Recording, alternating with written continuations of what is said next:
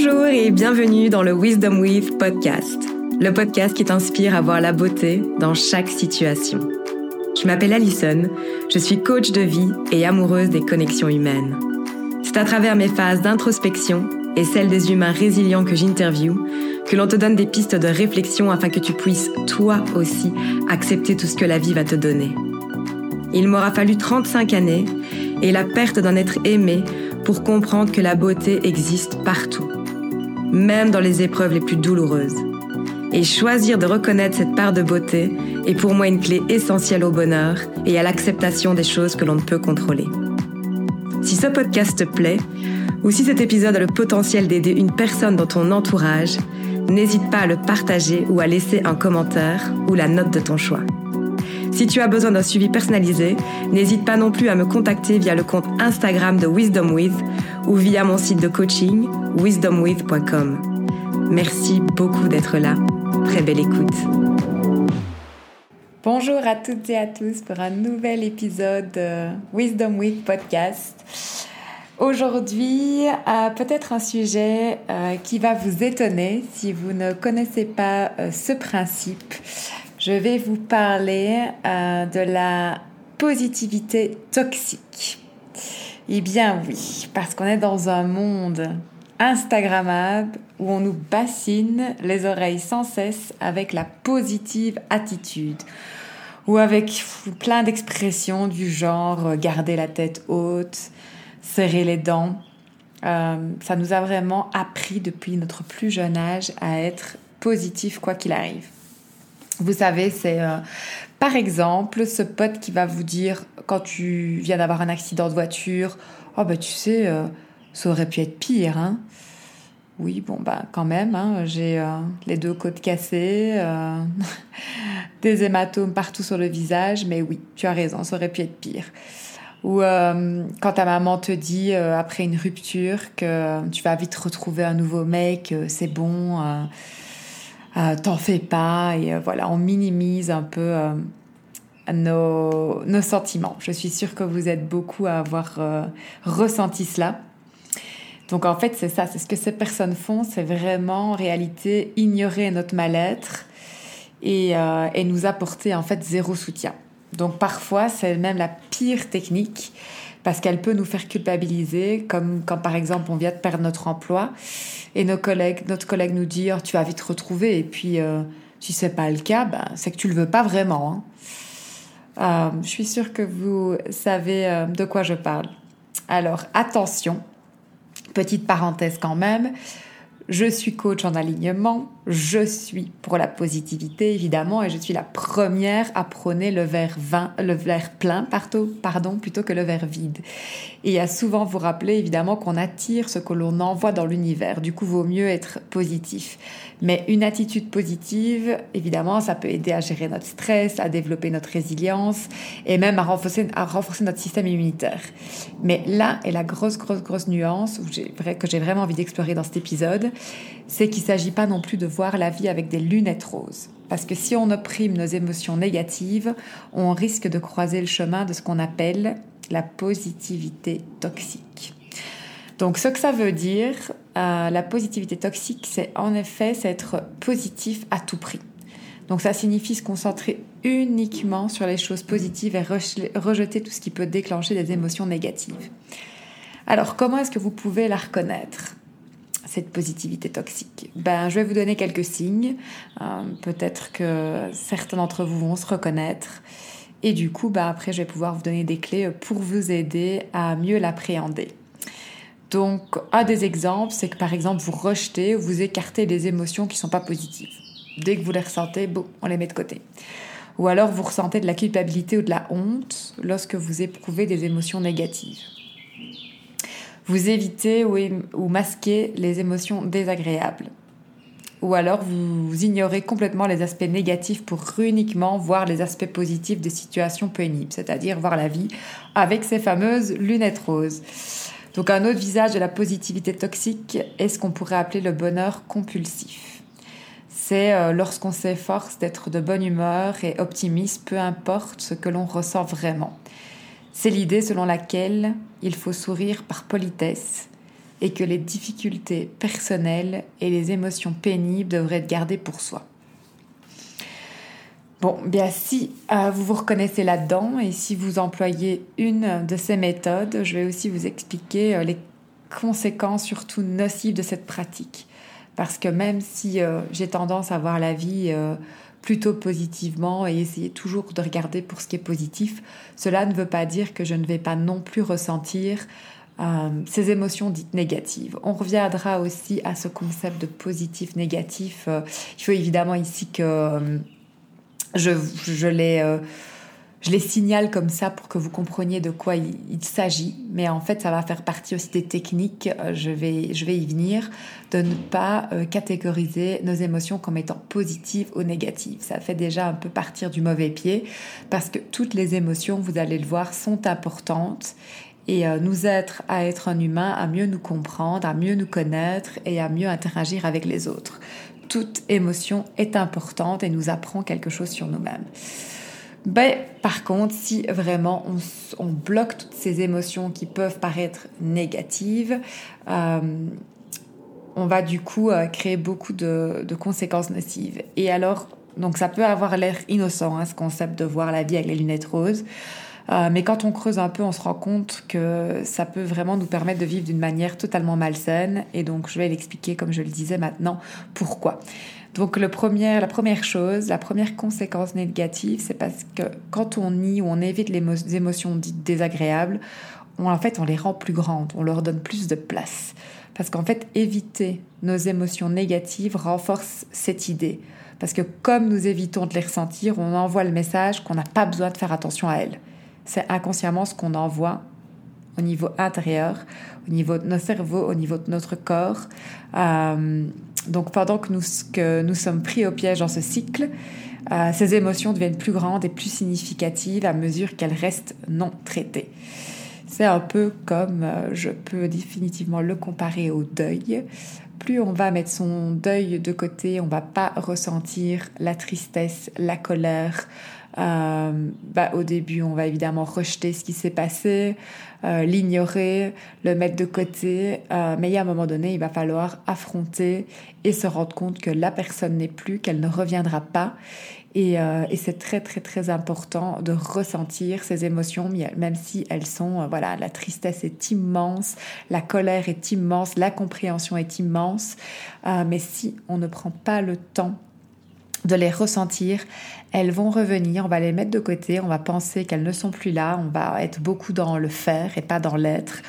Et je l'ai fait, croyez-moi, on va se bourrer l'agenda d'activités, d'amis, de sorties, ça peut être de l'alcool, de la drogue, du sexe, de n'importe quelle manière où l'on ne peut pas penser à la personne qui n'est plus.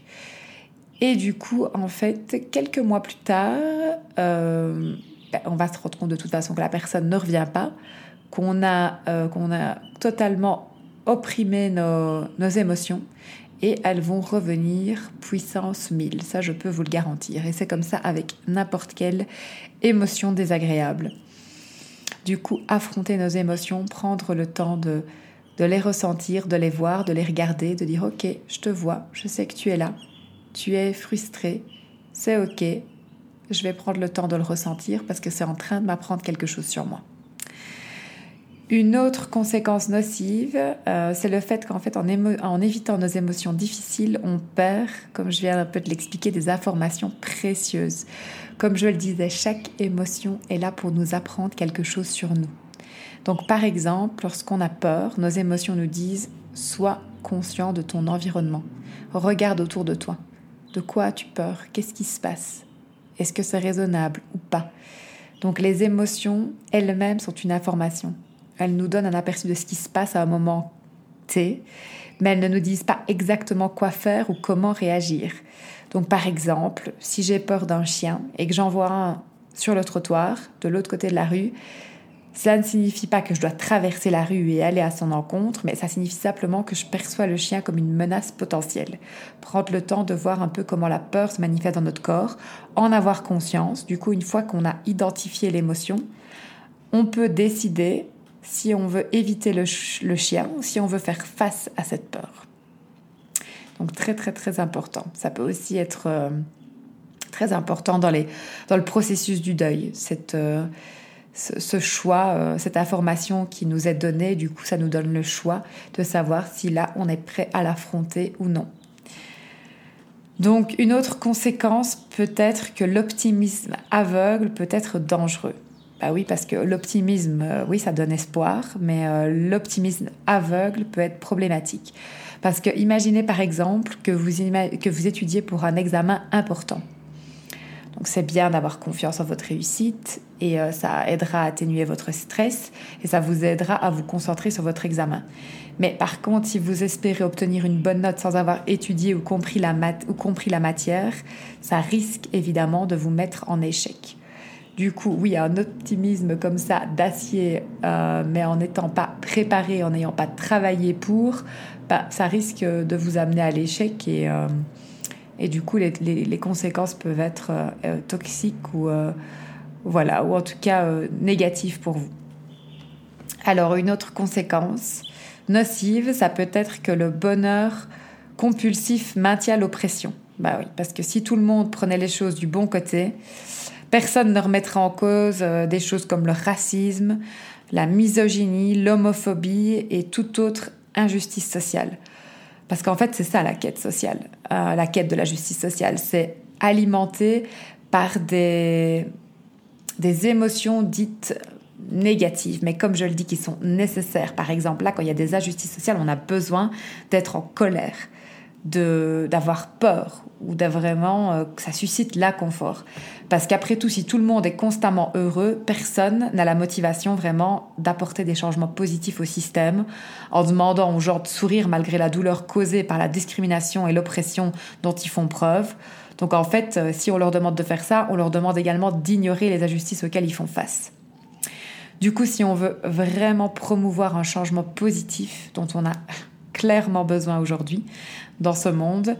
On doit vraiment créer un espace pour la colère, comme je le disais, le deuil, la peur et la douleur de notre société. C'est extrêmement important. Et je pense qu'on n'en a pas euh, tous conscience. On a plutôt envie, comme je le disais, de mettre ces émotions dites un peu désagréables de côté, mais on ne se rend pas compte à quel point elles peuvent faciliter le progrès et le changement. Euh, on n'a pas dit évidemment de faire une manifestation et d'aller casser des vitrines. Ça, ça va pas faire avancer le schmilblick. Mais en tout cas, euh, d'aller euh, dans la rue, manifester, d'aller crier, d'être en colère, pour pouvoir faire sortir des idées, à rassembler autour de ces idées. Ça, c'est constructif. Ça, ça fait bouger les choses. Et c'est la colère, vraiment, ce sentiment d'injustice qui fait ressortir tout ça. Du coup, on a besoin vraiment de, ces sentiments, de la peur aussi et de l'inconfort, comme je le disais. Au niveau euh, d'une autre conséquence, euh, ben, il faut clairement avoir conscience que les émotions négatives font partie de l'expérience humaine. Donc en fait, être humain, ça signifie passer par une variété d'émotions, même si elles ne sont pas toutes plaisantes. Et c'est une partie très importante de la condition humaine.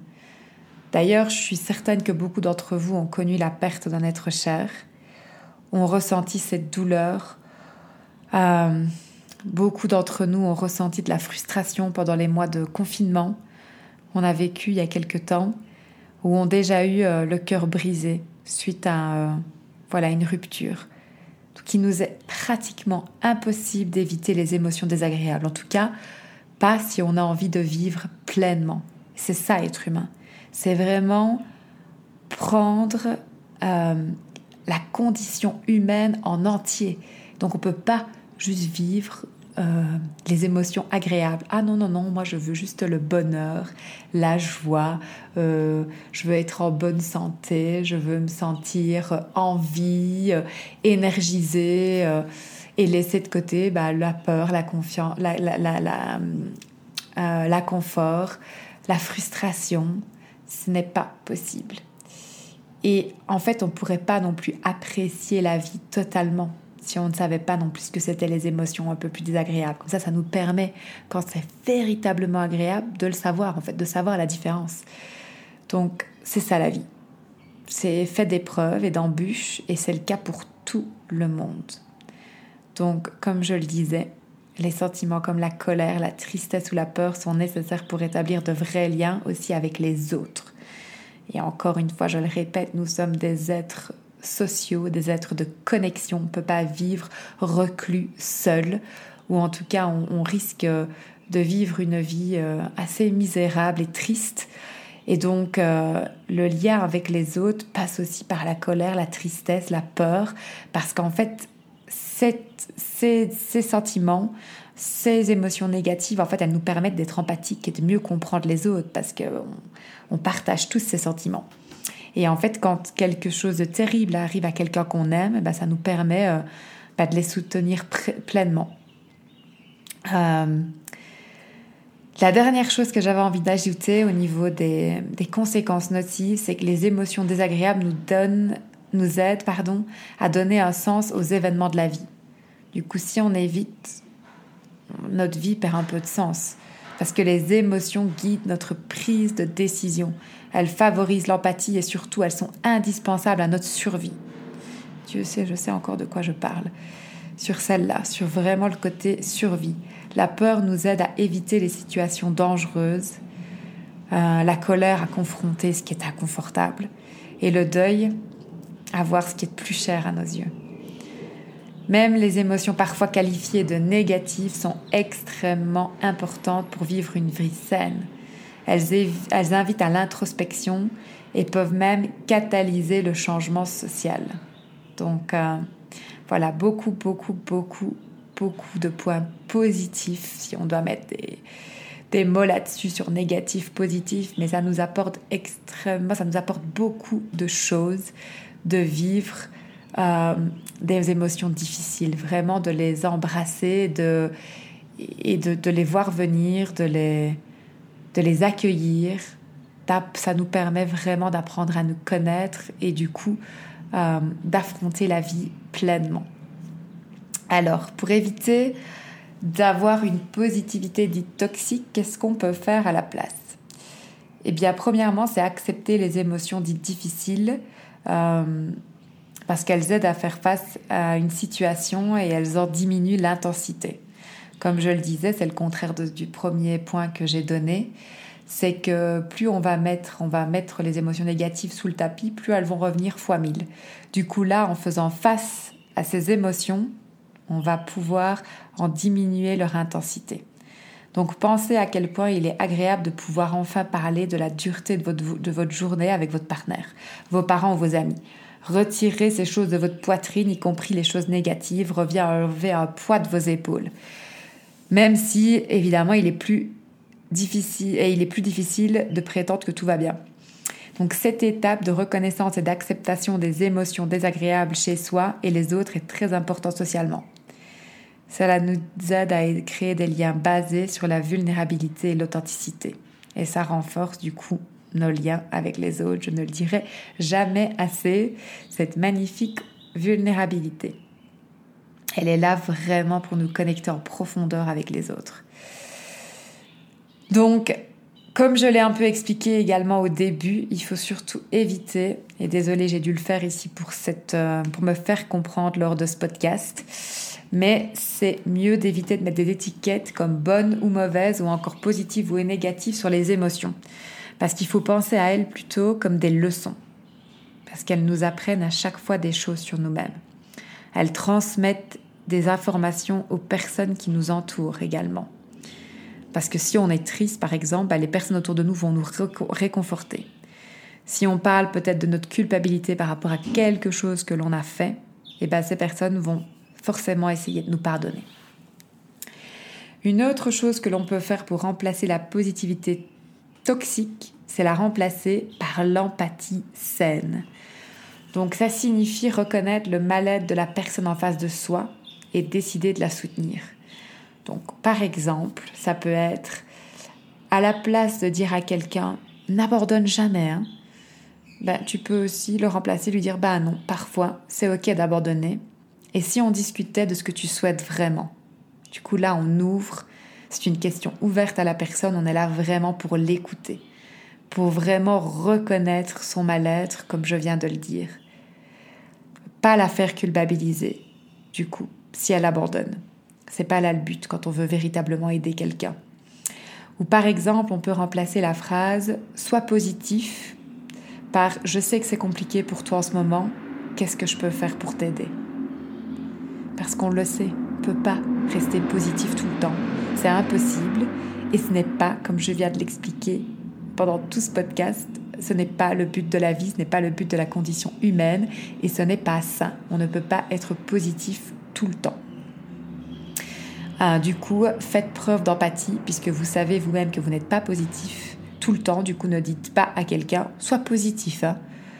Euh, et du coup, la dernière chose que je dirais par rapport à, à ça, l'empathie saine, c'est qu'à la place de donner un conseil, on reconnaît en fait l'état émotionnel de la personne en face de nous et on lui propose notre aide et notre écoute. C'est ça l'empathie saine.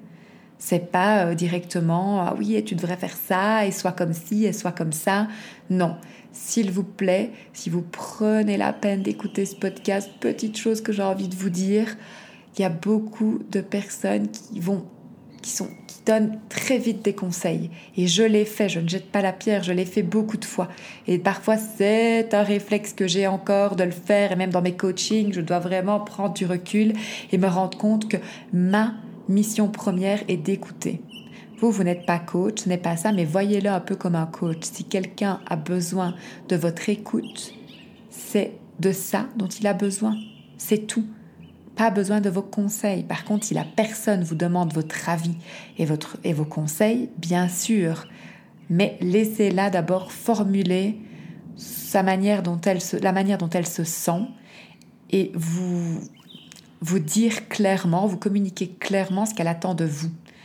Et de là, ben, vous pouvez euh, réagir en, en conséquence. Je pense que c'est ça véritablement l'empathie saine. Donc, ça rejoint, mon dernier point, ça rejoint vraiment ce que je viens de dire, mais je vais l'intensifier ce point. Donc écouter au lieu de conseiller.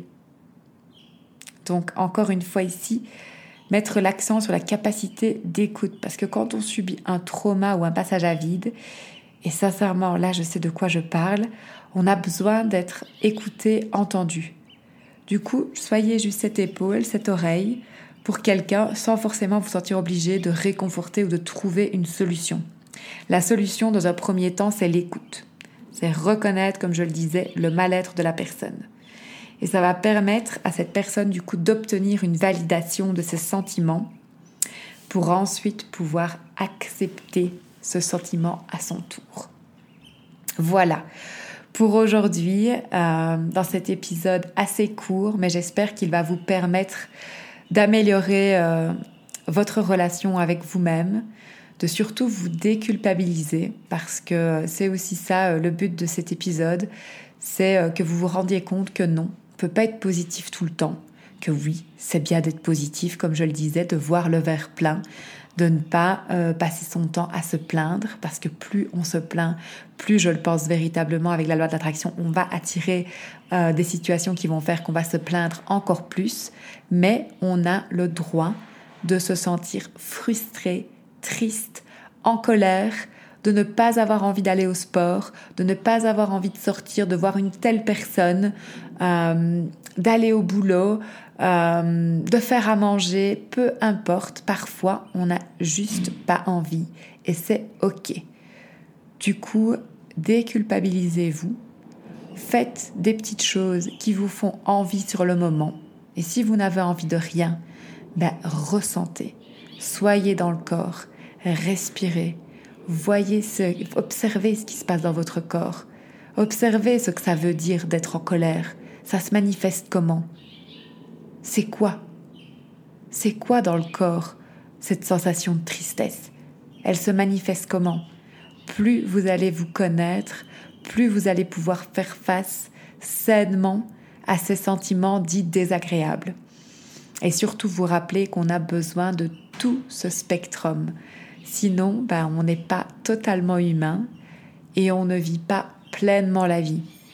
Euh, la vie, c'est ça. C'est euh, beaucoup de hauts, beaucoup de bas. Ça monte, ça descend. Et le fait vraiment de, l'accepter, de le comprendre, bah, ça c'est, comme je l'ai déjà répété, une des clés du bonheur, cette acceptation euh, de ses hauts, de ses bas, et, et de pouvoir s'observer réellement, sans se juger. Ça aussi, c'est vraiment une des, des grandes clés du bonheur et euh, de cet alignement dont je parle très souvent. Du coup, si vous euh, avez des proches, vous pensez qu'ils ont tendance à être positifs tout le temps, à faire la bonne, bonne face, comme on dirait, avoir euh, faire la bonne figure, c'est plutôt ça que je voulais dire en bon français, euh, et qu'ils ont tendance à minimiser euh, peut-être leurs émotions désagréables ou à surtout les enfouir. N'hésitez pas à leur partager ce podcast, ça peut peut-être les aider et leur faire du bien, en tout cas les, déculpabiliser, parce qu'on a tous nos moments de down. Et c'est ça aussi être humain, c'est la connexion et c'est le fait de le partager, d'en parler et de le sortir hors de nous. Du coup, j'espère que cet épisode vous a plu. N'hésitez pas, comme je le disais, à le partager, à le commenter. À très bientôt pour un prochain épisode.